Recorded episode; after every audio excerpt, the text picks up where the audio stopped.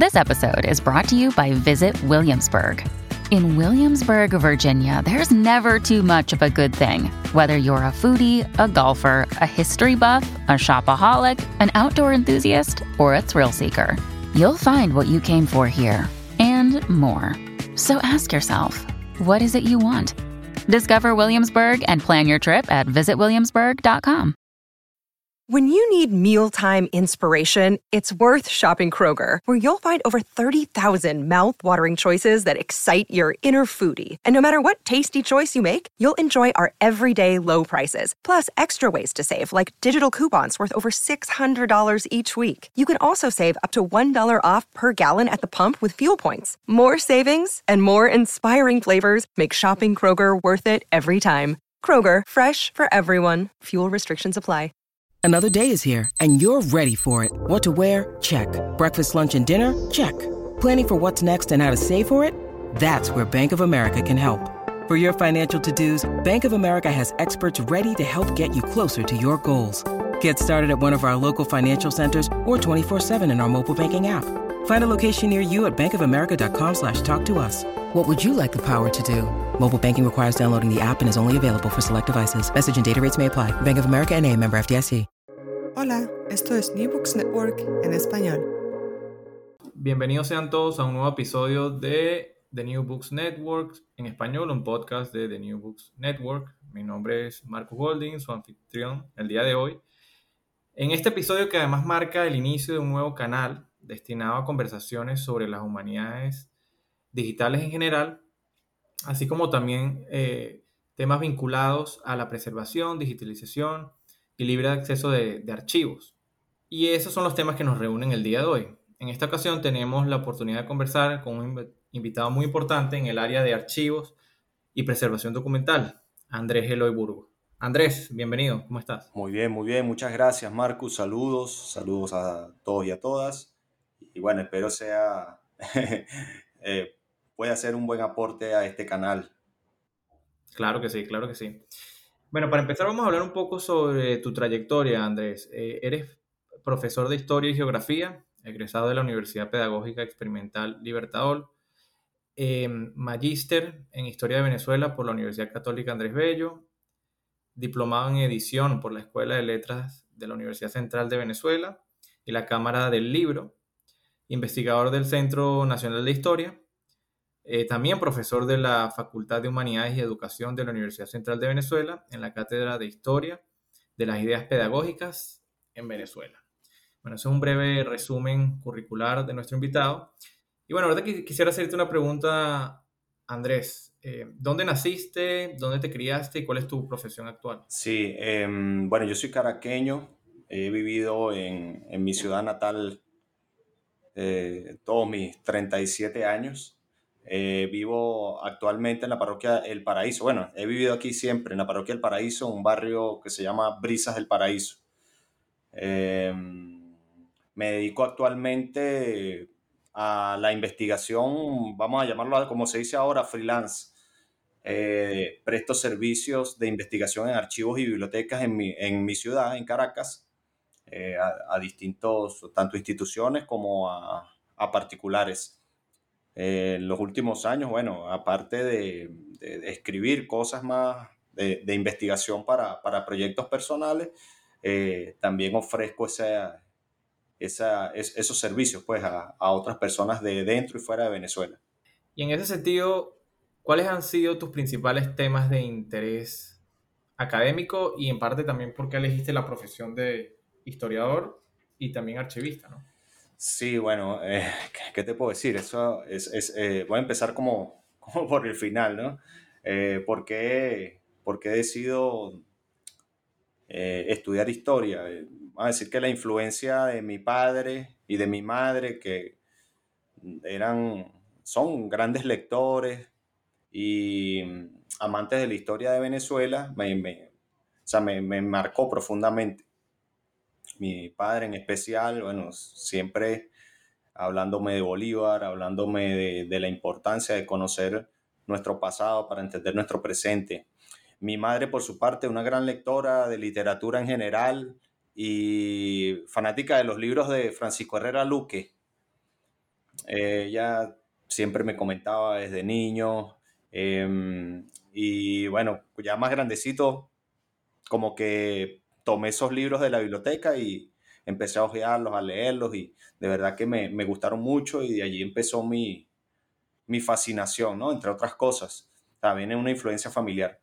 Ya cuando tuve la oportunidad de ingresar a la universidad, entro a estudiar en el, en el Pedagógico de Caracas, que pertenece al, a la Universidad Pedagógica Experimental Libertador, y este, me, me enfilo pues en, en, la, en la carrera de Historia y Geografía. Pero mi interés siempre estuvo más hacia la historia. No, no estás desligado de la geografía, pero mi interés estuvo más en la historia, en, en, en, los acontecimientos políticos, en la vida de los grandes hombres y mujeres, eh, en los grandes procesos. Entonces eh, hice allí mi carrera y por el, el conocimiento, ¿no? Y por, por, el entusiasmo de seguir aprendiendo, eh, me inscribí para hacer maestría en la Universidad Católica. Mm, claro que en el interín, debo decirlo, en el interín entre, o sea, cuando estaba terminando el, pregrado, yo me hice asistente de investigación por un, por un concurso que en ese momento dio el Ministerio de Cultura, el Centro Nacional de Historia, me hice asistente de investigación en esa institución. Y es que a través de esa vía logro ya vincularme más con, con el tema de la investigación con la, revisión de, materiales de archivo, con fuentes primarias, y es que decido continuar pues en esa, en esa senda de, de la profesionalización en la historia. Eh, la, sede, la sede del Centro Nacional de Historia ha estado, bueno, tiene como varias sedes, pero eh, las oficinas principales están en el edificio donde funciona el Archivo General de la Nación actualmente que es en, en, el espacio del Foro Libertador, allí muy cerca del Panteón Nacional. Entonces, hay, eh, eh, allí tenemos la sala de consulta del archivo, eh, de, del archivo histórico, pues, del, del, del, Archivo General de la Nación, y entonces eh, visitaba con mucha frecuencia esos espacios. O sea, eh, yo trabajé inicialmente en un proyecto para un diccionario biográfico, de notas biográficas que se llamaba Memorias de la Insurgencia en ese momento. Eh, entonces tenías que estar consultando un, un, una parte del fondo documental que eran las causas de infidencia. Eh, visitaba la sala de, de, consulta, bueno, también parte de él había sido digitalizado, pero frecuentaba mucho la, la sala de lectura de, del archivo. Asimismo, la Biblioteca Nacional, que forma parte del mismo complejo, por trabajos para la revista Memorias de Venezuela y otros proyectos que, se, se hicieron en el Centro Nacional de Historia, eh, estaba pues haciendo investigación tanto en la libros y folletos Biblioteca Nacional, la hemeroteca, sala de audiovisuales, eh, entre otros. Eso solo por hablar de la Biblioteca Nacional, eh, pero digamos los espacios que tenía más, más cercanos eran esos. Y por eso conozco eh, toda la, la, estructura pues, de, de, estas instituciones, principalmente estos dos, estos, estas dos instituciones. Eh, yo en 10 años, poco más de 10 años que estuve allí, eh, hice investigación en el Archivo Arquidiocesano de Caracas, en las principales bibliotecas, la Casa de la Historia de la Fundación Polar, eh, la biblioteca Ernesto, Ernesto Pelser de allí del Banco Central de Venezuela, que también está relativamente cerca. Eh, y sí, está más o menos en, en, ese circuito, la, biblioteca del, del, Consejo Municipal allí de Caracas, eh, donde está la oficina del cronista, entre, entre, entre otros espacios, pues, para, para, para puntualizar. Hablemos quizá un poco más de, esos principales archivos en los que has trabajado, tanto como investigador, como, eh, como eh, archivista. Eh, y me gustaría un poco para, para, los que nos escuchan, ¿no? que no están familiarizados con estos lugares que mencionas, hablábamos del Centro Nacional de Historia, hablábamos de la Biblioteca Nacional, si nos puedes hablar un brevemente, brevemente de eh, cuáles, cuáles son esas instituciones, qué son, eh, cuál es más o menos su, su historia, su trasfondo, y luego eh, ir quizás a abordar el siguiente tema, que es por qué estos archivos en, donde los que, en los que has trabajado son importantes para la comunidad de investigadores y, para la sociedad en general. ¿Cuáles son sus fortalezas y riquezas? Bien, bien. Bueno, debo decir, eh, en esa institución donde desarrollé mi, mi, actividad profesional, que es el Centro Nacional de Historia, es una institución que fue creada hacia el año 2007, octubre del 2007, eh, por el gobierno nacional y es un ente que está escrito al, estuvo escrito durante muchos años al Ministerio del Poder Popular para la Cultura de aquí de Venezuela. Y su, su, misión era el rescate de la memoria nacional y la, y la divulgación de la memoria nacional. Para ello, bueno, eh, uno de sus principales eh, medios de difusión era la revista Memorias de Venezuela muy conocida, que se distribuyó durante un tiempo de forma gratuita en todo el territorio nacional.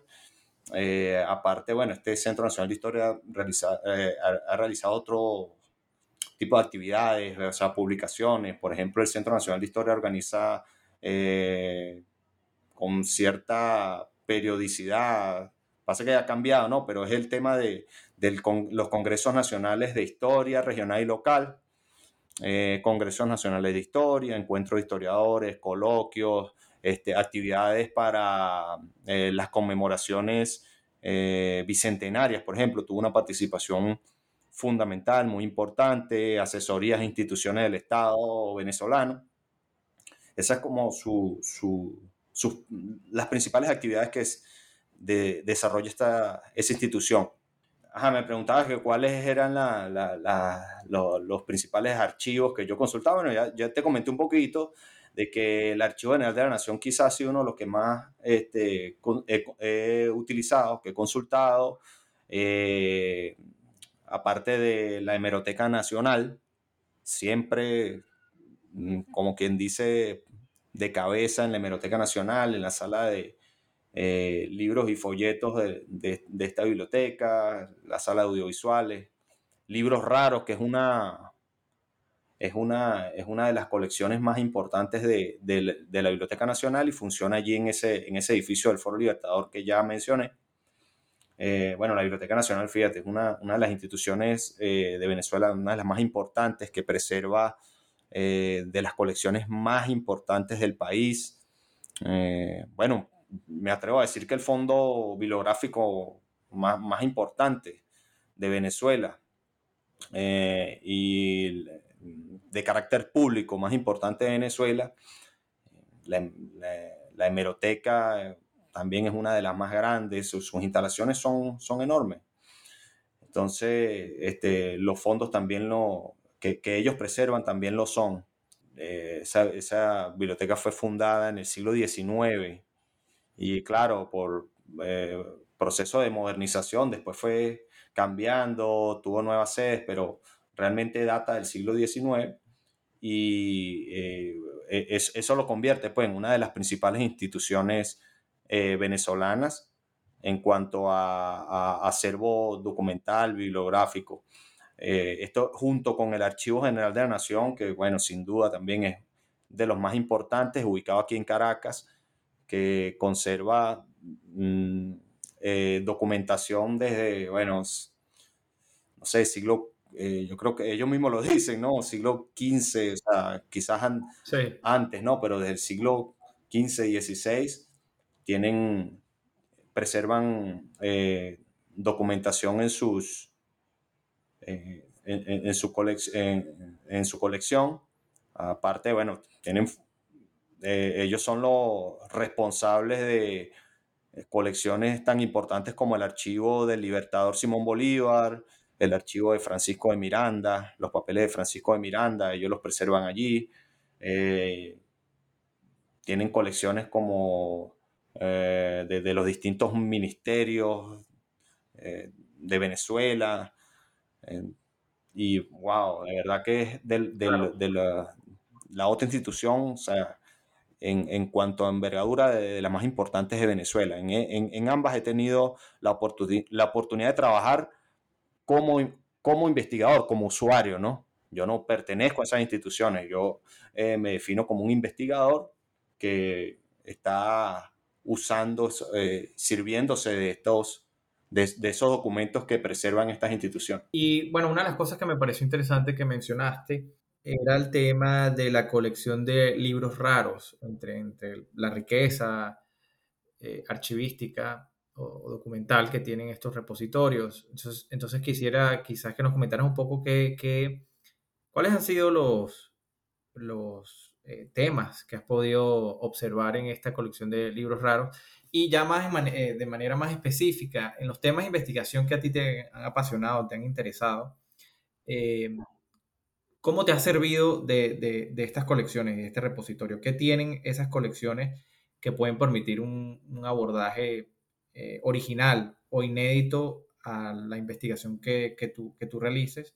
y en líneas generales también, si, si tienes algo que decir también respecto a otros temas que quizás tú no exploras, pero que pueden ser de mucha eh, utilidad para otros investigadores en cuanto a fuentes inéditas o poco exploradas. Bueno, lo, que te puedo decir, eh, yo no es que he desarrollado una investigación en específico a partir de, por ejemplo, de libros raros. Libros raros, eh, que, es también conocido como la, colección Arcaya, porque esa era eh, la biblioteca de Pedro Manuel Arcaya, un historiador, uno de los historiadores más importantes de Venezuela, que fue también ministro diplomático venezolano durante el gobierno de Juan Vicente Gómez.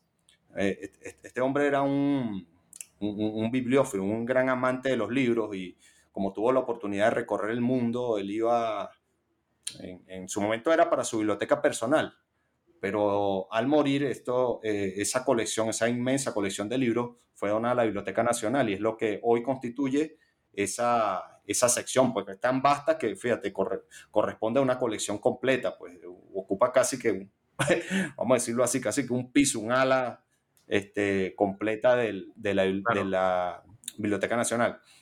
Em, allí uno encuentra libros que difícilmente encontrarás en otros lados, porque eh, quizás el Estado o la, acción de la Biblioteca Nacional en un momento no, no le permitía hacer lo que pero Manuel Arcaya particularmente sí podía hacer, que era buscar esos libros, ¿entiendes? Libros que eran eh, rareza, por, eso, por eso se le conoce también con ese nombre, libros raros. O sea, son libros que son realmente unas joyas, eh, y libros, lo que llaman incunables, eh, libros que constituyen hoy en día son, son únicos en el mundo, no solo en Venezuela, sino en el mundo. Entonces están allí. Em, entonces, bueno, hay, hay, hay, libros que quizás hay ediciones o primeras ediciones que están, que no lo vas a encontrar en otros lados y le encuentras allí en, en libros raros, en la biblioteca Pero Manuel Arcaya. Entonces, como, como, te decía, o sea, no, no, fue, no es que yo he desarrollado una investigación que me ha, ha hecho eh, estar o sea, servirme únicamente de la Arcaya, ¿ok? Pero la conozco porque como usuario he tenido que ir para allá.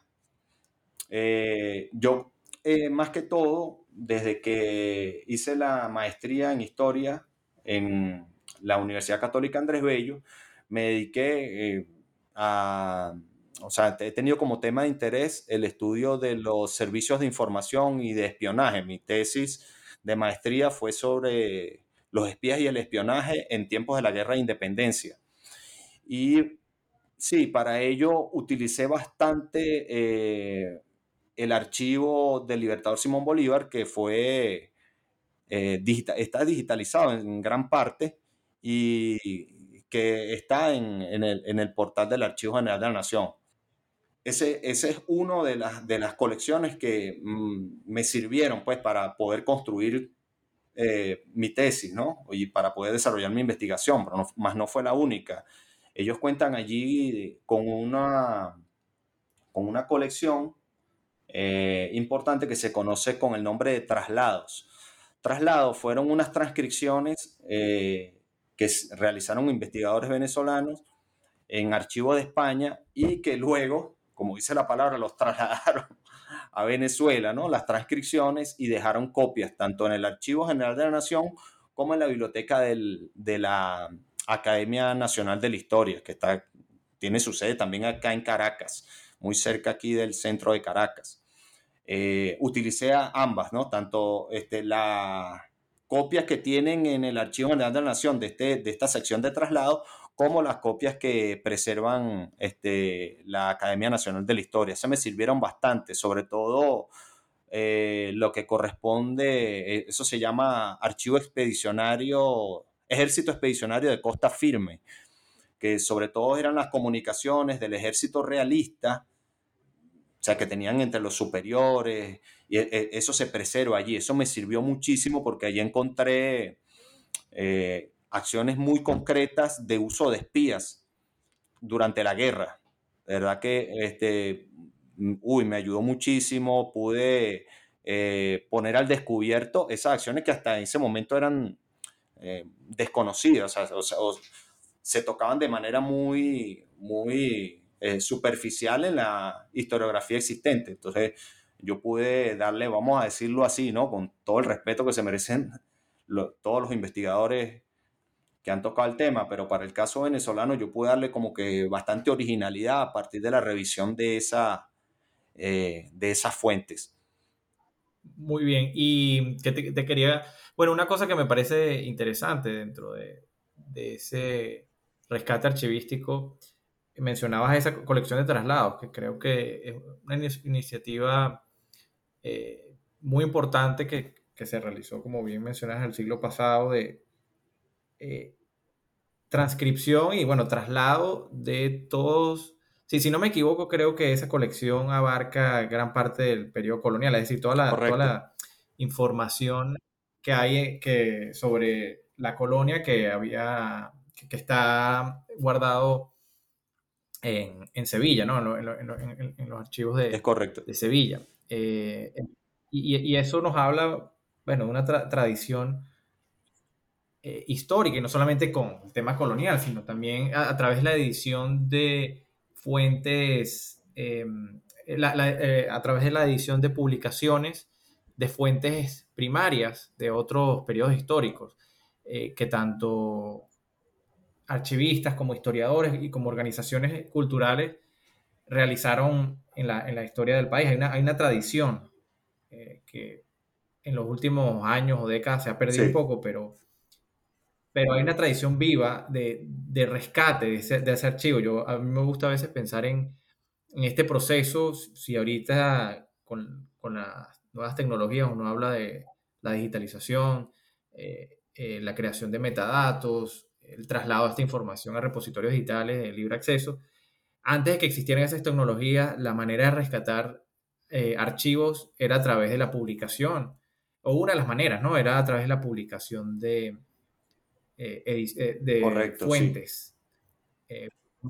¿no? Entonces, sí, que, digamos, en tu, en tu trayectoria, ¿qué nos puedes hablar un poco sobre, sobre esa tradición de preservación bueno, es que nada, yo creo que hay que hacer un reconocimiento y, a todas esas personas, pues, que, que durante años, personas como el hermano Nectario María, que es uno de los, fue el, responsable, pues, de esa sección de traslado,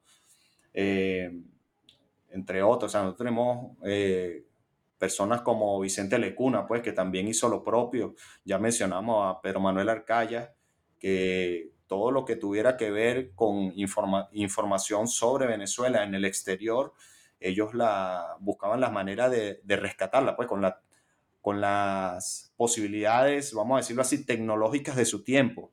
O sea, si, si se trataba de, de, transcribir a mano lo que estaba en un archivo en Sevilla o en Londres o en los Estados Unidos, ellos lo hacían.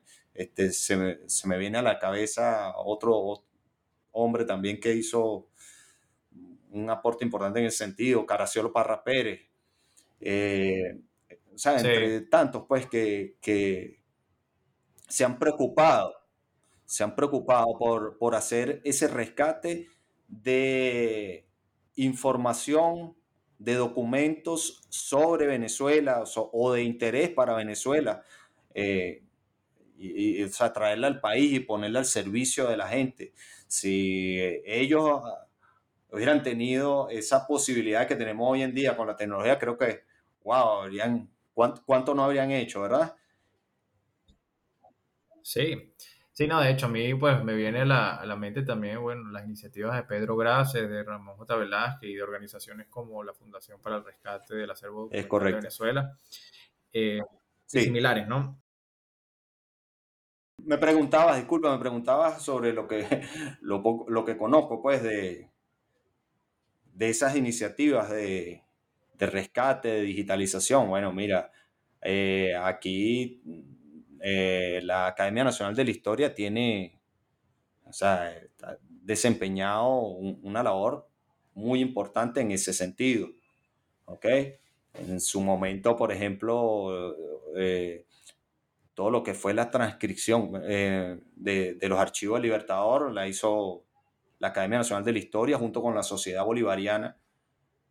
Eh, y, hoy, la, gente puede consultar eso, esa, fuente tan importante gracias a esa labor. Eh, la Universidad Simón Bolívar también este, ha, hecho un esfuerzo muy importante en ese sentido. Ellos lograron colocar eh, digitalizados gran parte de las cartas y archivos del Libertador también.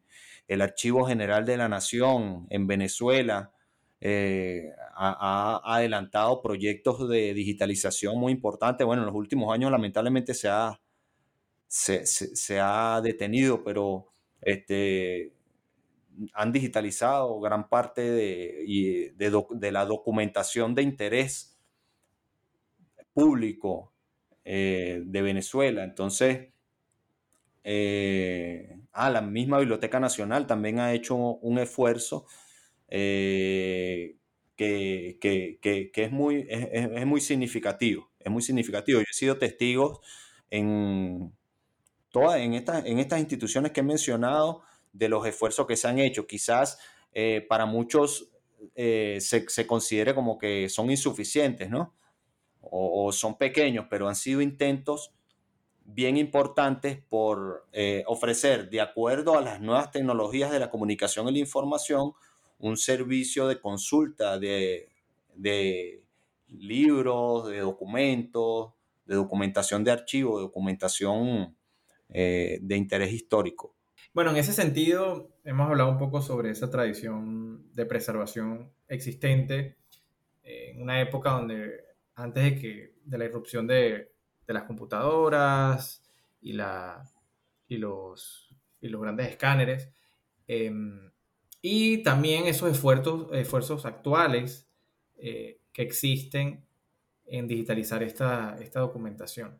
Entonces, entonces, quería comentarte, ya entrando al estado actual en, el cual se encuentra la preservación archivística, el rescate de, de fondos documentales en el país, ¿Cuáles consideras tú que son las dificultades más comunes en la, consulta de fondos documentales? ¿Qué factores consideras están detrás del difícil acceso a las fuentes documentales en, Venezuela, hoy por hoy? Ah, bueno, yo creo que en, este momento hay, una, hay unas limitaciones bien importantes en cuanto al mantenimiento de, la, de las infraestructuras tecnológicas que, soportan sea, que, que, pueden, que, sirven para, para, poner, para hacer llegar a, las personas, es decir, que vamos a ponerlo así, los servidores, todo aquello, el mantenimiento que está detrás de un sistema de consulta bibliográfico archivístico.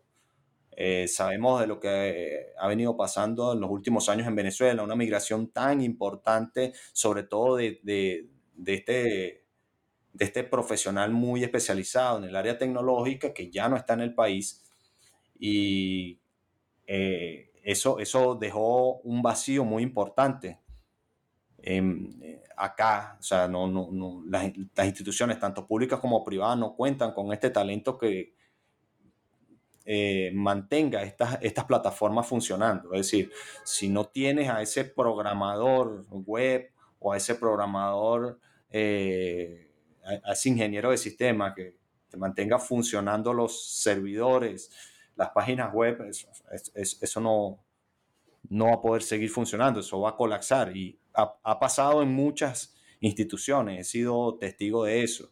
He visto cómo páginas web que eran muy buenas, que ofrecían bases de datos bien interesantes, muy ricas, eh, un buen día se apagaron y no han podido eh, levantarse nuevo porque no, no cuentan pues, con el personal para ello.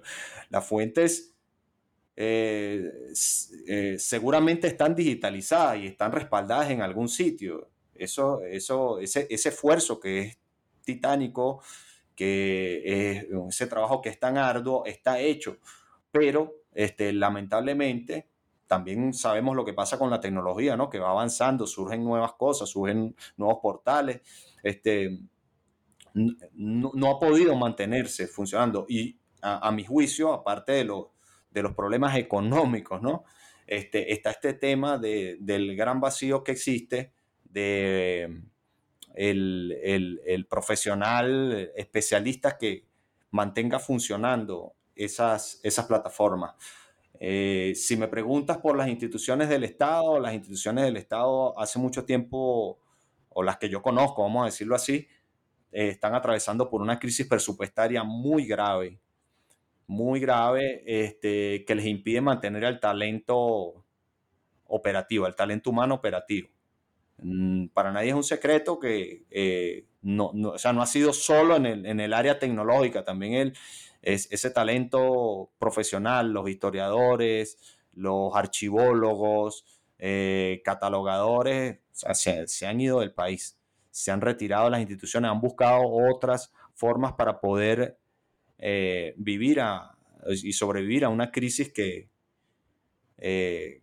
de, muy profunda, muy grave, que está atravesando Venezuela. Y eso, bueno, eso al final lo que conduce es a que estos proyectos se detengan, dejen de funcionar. Eh, esas iniciativas tan, tan buenas y tan necesarias pues para el país, para la memoria histórica del país.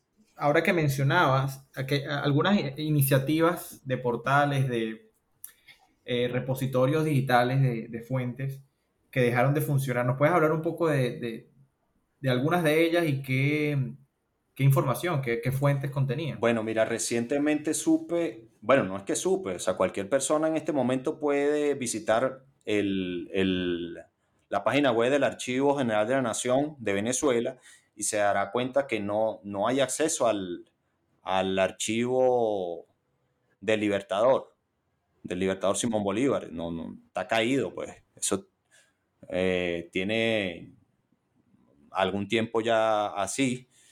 Eh, te puedo hablar del otro caso. Eh, ah, mira, hace un tiempo estuvo funcionando en el portal de la Contraloría General de la República, o Contraloría o Procuraduría, creo que era de la Procuraduría, una, una base de datos muy, muy, muy buena para la consulta de las gacetas oficiales de Venezuela. La Gaceta Oficial de Venezuela, en la, donde salen registrados eh, los actos eh, del Estado, las decisiones más importantes pues, del Estado, eh, decretos, las leyes, etcétera, ¿no? Para, quienes nos oyen de, de, otras latitudes.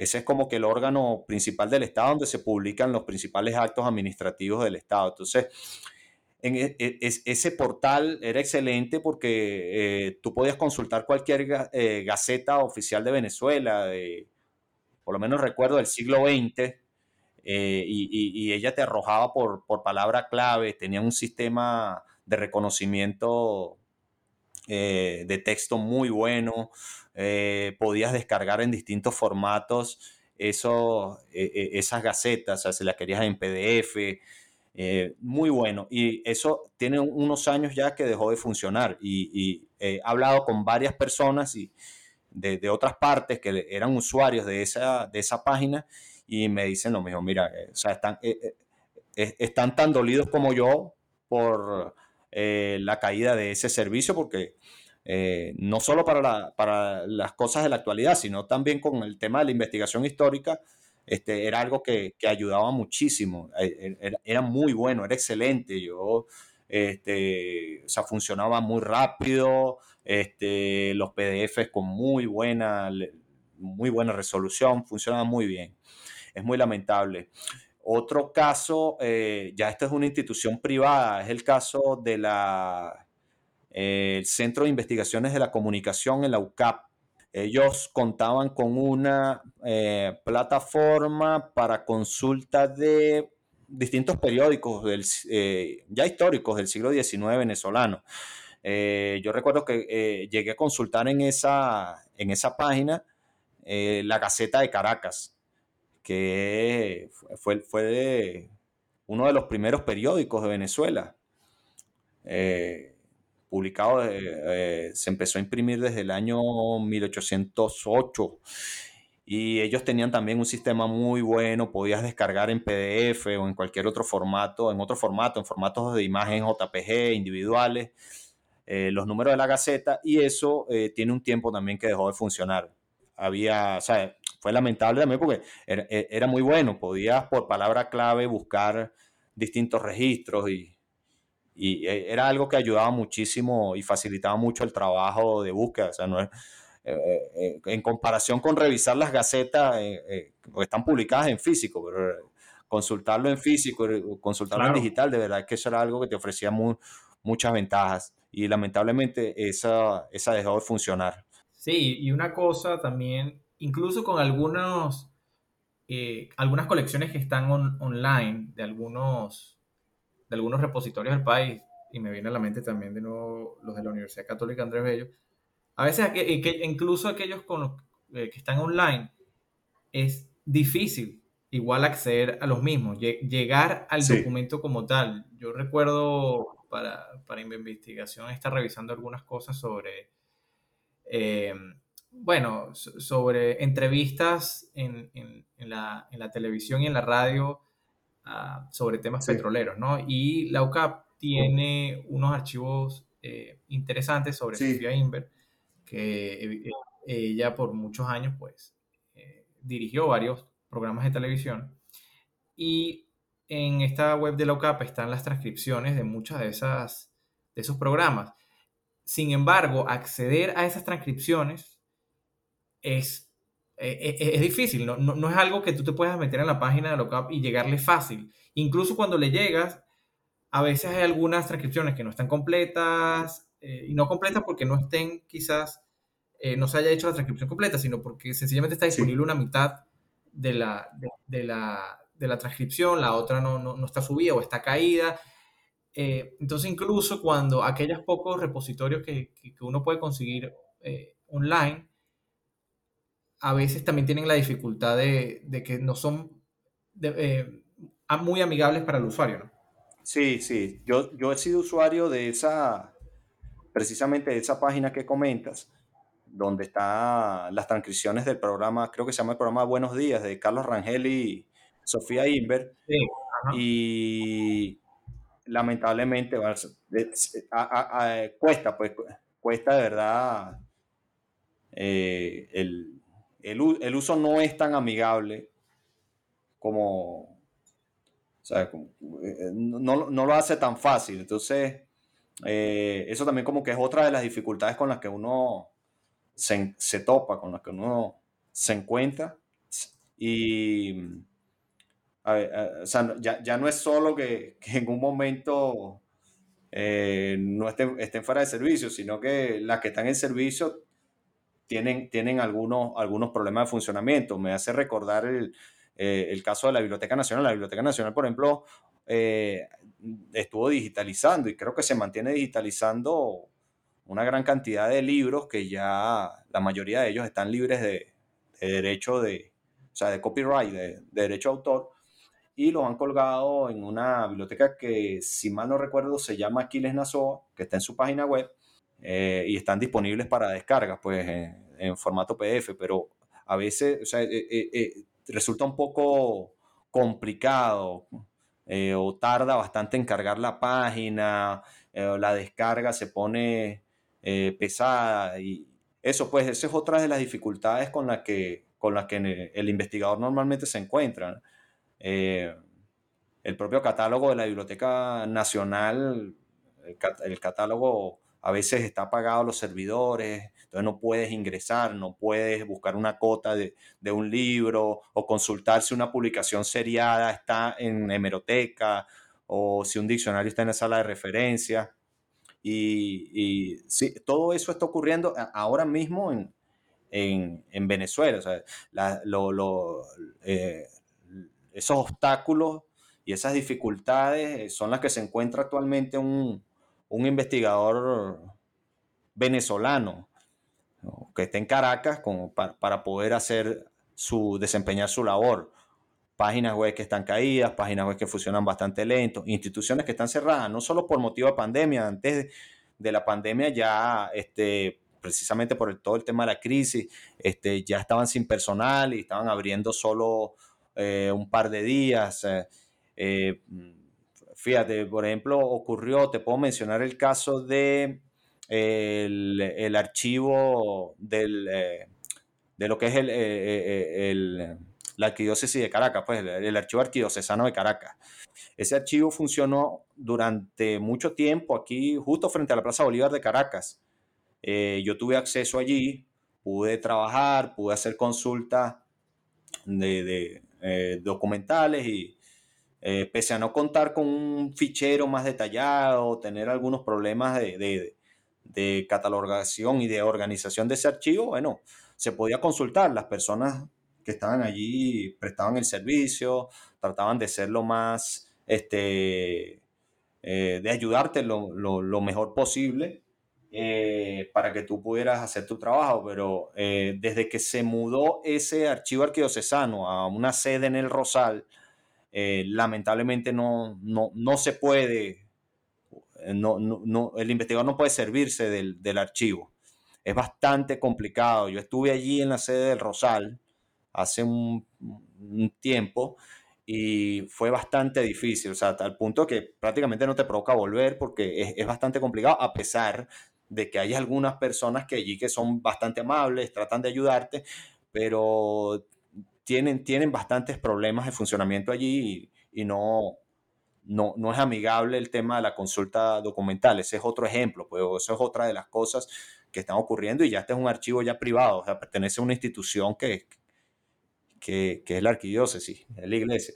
Bueno, para nuestros oyentes ya, hemos tocado varios puntos de, los obstáculos que, enfrentan no solamente los, los, investigadores caraqueños o que se encuentran en la ciudad de Caracas, sino de otras latitudes, ¿no? Incluso fuera del país cualquier investigación por eh, relacionado al país ya se vuelve cuesta arriba, ¿no? Em, y yo creo que, como hemos venido hablando, hay una mezcla de, en parte, desinformación, en este mapeo de fondos documentales, un poco de, desinformación respecto a dónde se encuentran las fuentes que uno eh, quisiera acceder de manera en línea. Eh, segundo, si esas fuentes están, los servidores están funcionando, eh, en qué estado se encuentra ese material. Y en tercer lugar, bueno, lo, que ya comentaba de las deficiencias de infraestructurales que hay en líneas generales que limitan la navegación eh, online de, y, la interacción y acceso con estas fuentes. y junto a eso, junto a todo el problema que ya hablamos de la falta de capital humano, la fuga de cerebros que había en, en ese sentido, los límites de la infraestructura digital eh, que existe tanto en esta materia, en archivos públicos y privados. También hay, evidentemente, amenazas a estos archivos de tipo tanto naturales como de acción humana, ¿no? Solamente por traer a colación un evento que, eh, o, una desgracia que, se dio hace, en, en, el 2020, que fue el incendio de la biblioteca de la Universidad de Oriente, en junio del año 2020, el cual fue, además, no fue un, no fue un incendio espontáneo, eh, sino fue un hecho vandálico. Eh, Correcto. que, llevó a que se consumiera una, una colección importante de documentación del oriente de Venezuela. Entonces, en ese sentido, también quisiera hablar un poco contigo respecto a, bueno, cuáles son esas amenazas naturales y humanas que enfrentan los archivos en Caracas, a tu juicio. Mm, bueno, fíjate, este, hasta ahora de las, las, instituciones que he mencionado, la mayoría de ellas requieren de manera urgente pues, una intervención para, para mejorar las condiciones de, de preservación de los fondos documentales.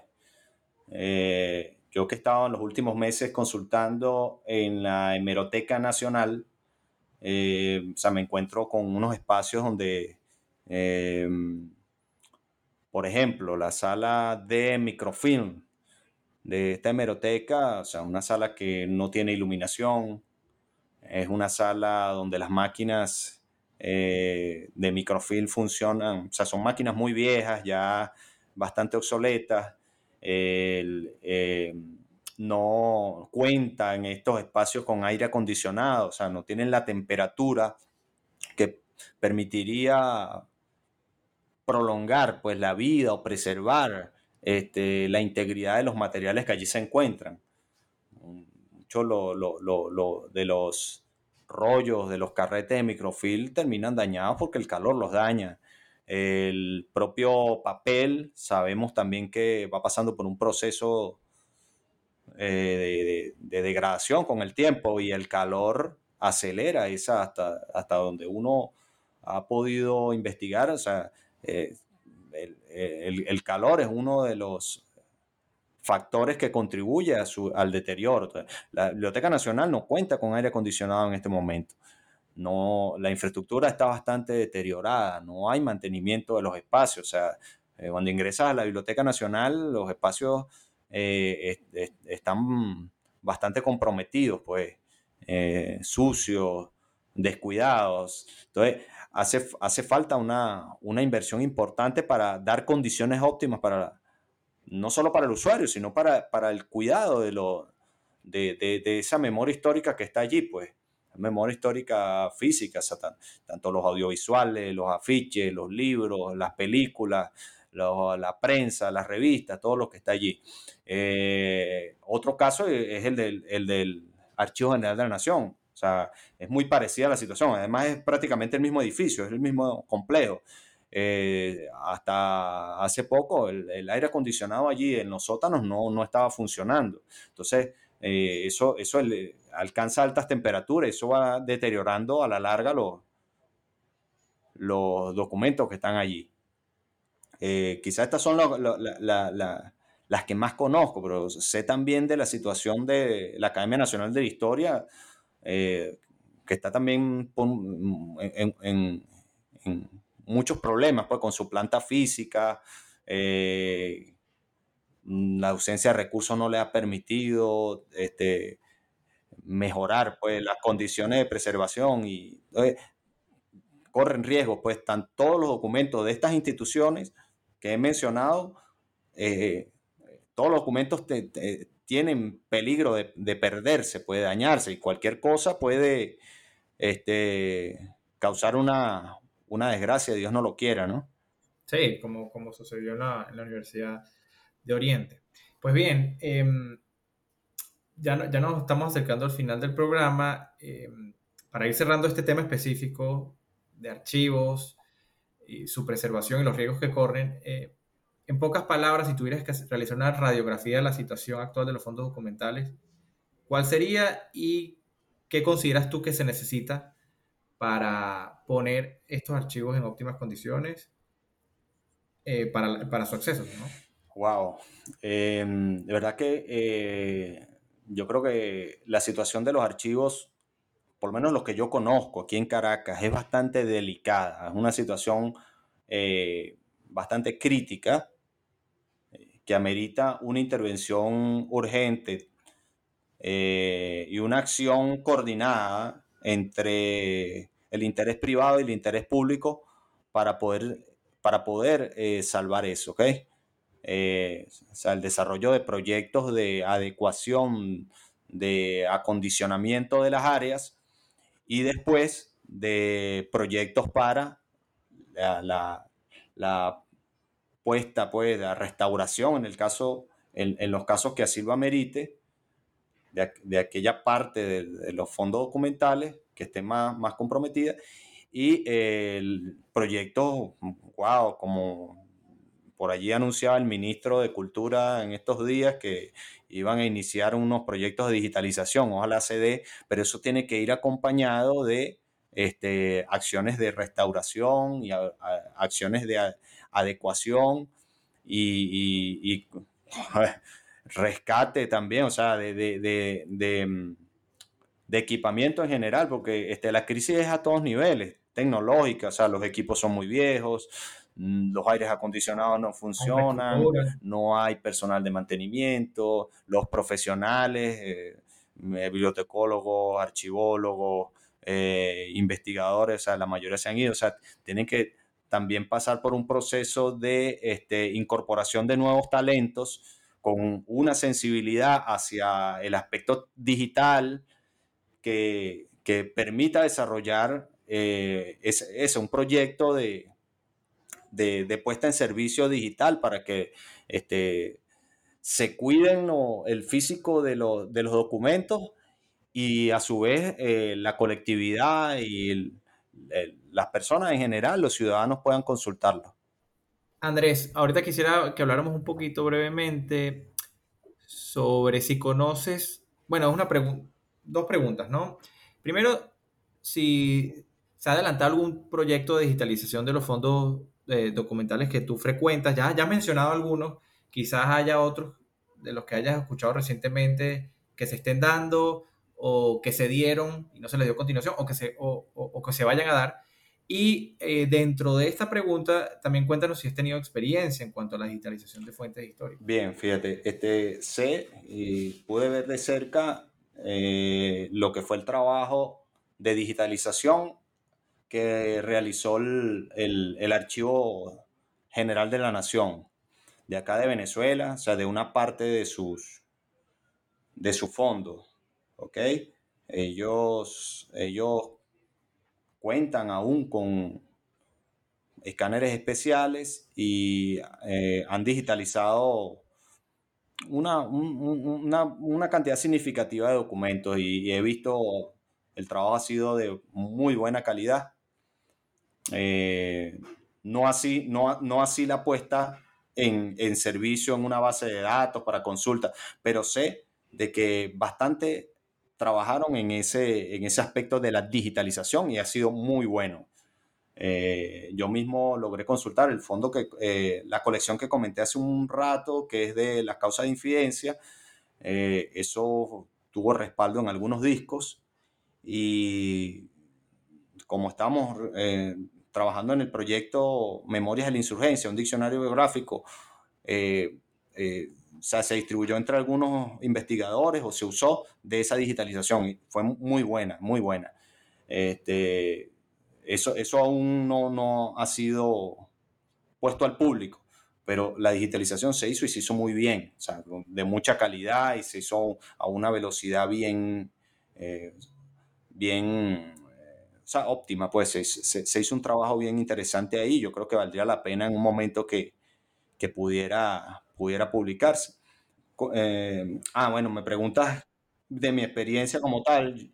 Eh, yo, tuve, yo tuve la oportunidad eh, de dirigir junto a, un, colega investigador, historiador, Neyer Ochoa, en el Centro Nacional de Historia, un proyecto de biblioteca digital para el Centro Nacional de Historia. Fue un proyecto pequeño, mm, yo creo que en, su momento se tomó más como una, una prueba, una iniciativa de colocar eh, libros, fuentes históricas, sobre todo bibliográficas, ya libres de, copyright, son libros, la, su mayoría del siglo XIX, o publicados por las instituciones del Estado, en una, en, una base de datos. O sea, nuestro interés era montar con un programador que se nos asignó una, un, catálogo digital con el sistema COA, que es un sistema de software libre, eh, este, este, servicio en línea, pero este, lamentablemente el, el proyecto no, no continuó, no, no, no pudo continuar, no contamos con los recursos ni con el talento humano para ello y este, se detuvo se detuvo y no, no, no, pudimos llevar a buen término ni ofrecer a, a, los ciudadanos la consulta de estos materiales. Nosotros logramos digitalizar colecciones importantísimas allí como Em, la colección Blanco y Aspurua. Eso no, eso no se consigue en, la web en este momento. Blanco y Aspurua es uno... Eh, eh, es una colección de libros del siglo XIX que reúne gran cantidad de, de documentos sobre la vida pública del libertador Simón Bolívar. Una cantidad de tomos muy grande y bueno, eso logramos digitalizarlo con algunos asistentes de investigación. También este, logramos digitalizar eh, eh, mapas, logramos digitalizar eh, libros sobre la independencia de Venezuela, sobre la guerra federal, sobre temas sobre la esclavitud, sobre rebeliones de indígenas, este, cumbres se hizo un trabajo allí bien interesante, pero lamentablemente, sobre todo por falta de recursos, eh, no, no pudo continuar. Yo eh, que dirigí eso con, con, esta persona que mencioné, Neyer Ochoa, este, bueno, nos quedamos un poco frustrados, vamos a decirlo así. También, también sobrevino la crisis, y, las condiciones cambiaron y terminaron de liquidar ese proyecto, que fue una iniciativa bien interesante. Sin embargo, puedo decirlo ya a título muy personal, tuve la oportunidad de aprender mucho acerca de lo que eh, es, es, ese, trabajo tras bastidores. De lo que la gente ve eh, en sus computadores cuando está consultando un archivo digitalizado que es todo, todo el proceso de escaneo de los libros, todo el proceso de catalogación de los libros, del manejo de una, de una, fuente, perdón, de, una, de un sistema de, de, administración pues, documental, de, de catalogación bibliográfica. Y eso fue bastante enriquecedor, nos permitió, me permitió este, entender las posibilidades, los alcances, la potencialidad que tiene todo esto. Y mm, me hizo enamorarme pues de, de, esa de, de, esa actividad, esa, que, que, es tan importante, pues sí, para este, para, para, este, siglo XXI, porque ya estas tecnologías de la información y la comunicación revolucionaron toda la forma tradicional en que se hacía la investigación histórica. Hoy en día este, tenemos estas herramientas y hay que sacarles provecho en estos últimos minutos del, programa que tenemos, quisiera que fuéramos cerrando. En ese sentido, quiero hacerte una serie de preguntas. ¿Cuáles son tus siguientes proyectos y en qué otras actividades, tanto académicas como archivísticas, importantes te, encuentras involucrado? Bueno, fíjate, eh, ahora mismo yo quiero, eh, estoy, estoy retomando mi proyecto sobre eh, la historia del espionaje en Venezuela. Quiero profundizar y bueno, y he estado pues en tema de, reorganizar para gran parte de las fuentes que, que tenía copiadas y que no usé en su mayoría en la, en la tesis de maestría para, eh, profundizar en algunos aspectos. me interesa conocer mejor cómo fue la actividad de los servicios de información, de policía y de espionaje eh, que desarrolló la parte realista en Venezuela, Pablo Morillo, el, eh, el general Pablo Morillo, o sea, me interesa mucho y, bueno, eso, eso, me va a llevar bastante tiempo, ¿no? Eh, a la par de eso, bueno, estoy prestando servicios de consulta de archivos y de hemerotecas para, algunos clientes.